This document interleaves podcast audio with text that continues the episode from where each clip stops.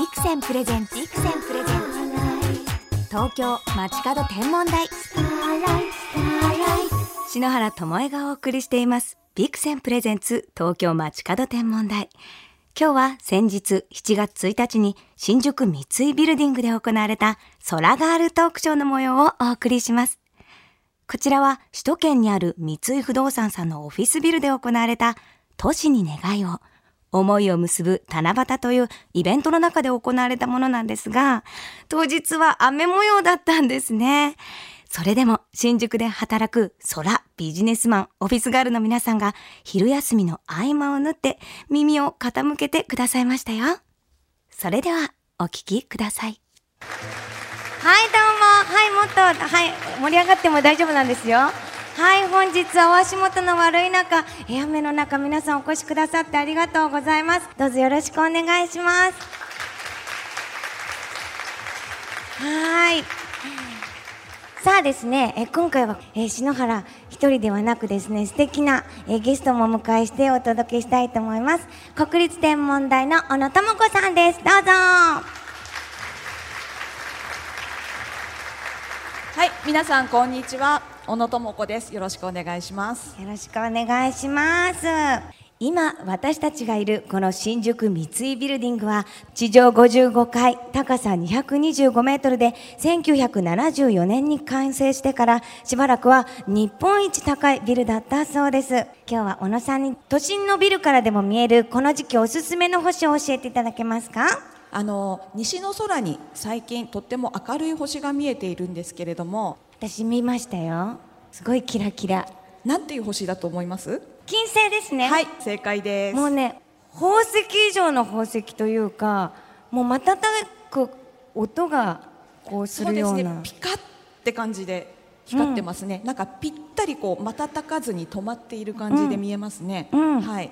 ちなみに仏教ではその金星の輝きを見て仏様がこう悟りのこう手助けになったとされてるんですって。それぐらい何かひらめいたって思いがあるぐらい本当金星ってピカピカしてるんですよね。はい。ですからあの夕方の空に見える金星を宵の明星あとは明け方の空にも明るく見えますので明けの明星という名前がついてるんですよね。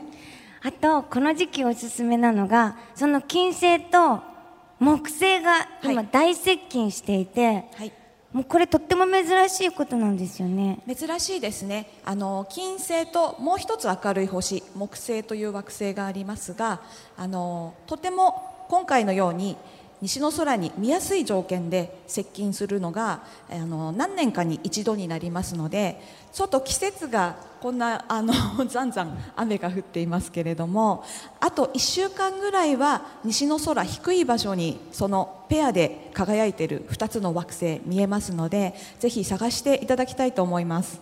の木星と金星がすごく近くに輝いてて女性のアクセサリーのピアスみたいな感じ。すっごく綺麗ですよね、はい、なんか明るい星ペアで輝いてると一層素敵ですね。そうですね。じゃあせっかくですからねこの夏小野さんがおすすめしたい天文現象っていうのはありますか？少し先になりますけれどもやはり夏といえばあの8月の12日から13日がピークになりますけれどもちょうどお盆休みの頃に見られる流星群流れ星がたくさん見られる日があります。これはペルセウス座流星群と呼ばれていまして、えー、流れ星が、えー、シャワーのようにペルセウス座の方角からわーっとたくさん流れてきます。で流れ星ってねとても暗いものから明るいものまでありますけれども月明かりが邪魔になったり街明かりが邪魔になって見えなかったりしますが今年は14日が新月。ですからちょうどペルセウス座流星群がたくさん見える時期は月明かりがなくってとっても条件がいいんですね。ですから今年の夏の一番のおすすめはこのペルセウス座流星群です。ペルセウス座流星群っていうのは実はなんか特徴があって早いんでしたっけ流れ星が？はい。あの流れ星って割とゆっくり流れるものもあればピュンとこう早く飛ぶのもあります。ペルセウス座流星群はどちらかというとスピードが速い方です。それからとても明るい流れ星が多いんですね、えー、ですからはい。願い事叶えようと思っても流れ星が明るいのがわっとくるとびっくりしちゃって願い事を唱えるのを忘れちゃったりするんですよね。流星群ってそういう突然のミラクルな出会いがあるのでぜひ皆さん今年のペルセウス座流星群は眺めてほしいなって思いますけど細くてちょっと長いちょっと女性らしいというか。あのとても華やかな輝きをする時もありますので、うんうん、その明るい流れ星はとても見るともう満足できますので、はい、ぜひチャレンジしてください。あとその近くに望遠鏡を置いて星を眺めて楽しむっていう手もありますね。はい。ペルセウス座流星群が見え始めるのはだいたい真夜中ぐらいからですからそれまでの時間もねちゃんと星空を楽しんでいただくのに双眼鏡とか望遠鏡とか自分の近くにあったらそれでいろんな夏の星空を眺めてください。私は子供の時は双眼鏡を持っててで二十歳ぐらいで望遠鏡を買ったんですけど結構月とかドカーンって見えて すごい見応えあってあの面白いんですけど今ちょうどおすすめの望遠鏡で見る星は白鳥座のくちばしのところにアルビレオっていう星の輝きがあるんですけどそれ二重星っていうんですよね。その二重星っていうのは見た目は一つの輝きなんだけど実は二つの輝きが集まっているっていう輝きなんですね。それをこの望遠鏡で見るとこう2つの星がキラキラって輝いてるのが見えてとてもチャーミングなので望遠鏡で夏の星座も楽しみながらペルセウス座流星群も楽しむっていうのがいいですね。さあということで、えあっという間の時間でしたけれどもここまでお付き合いいただいたのは国立天文台の小野智子さんでした。はい皆さんありがとうございました。本日はありがとうございました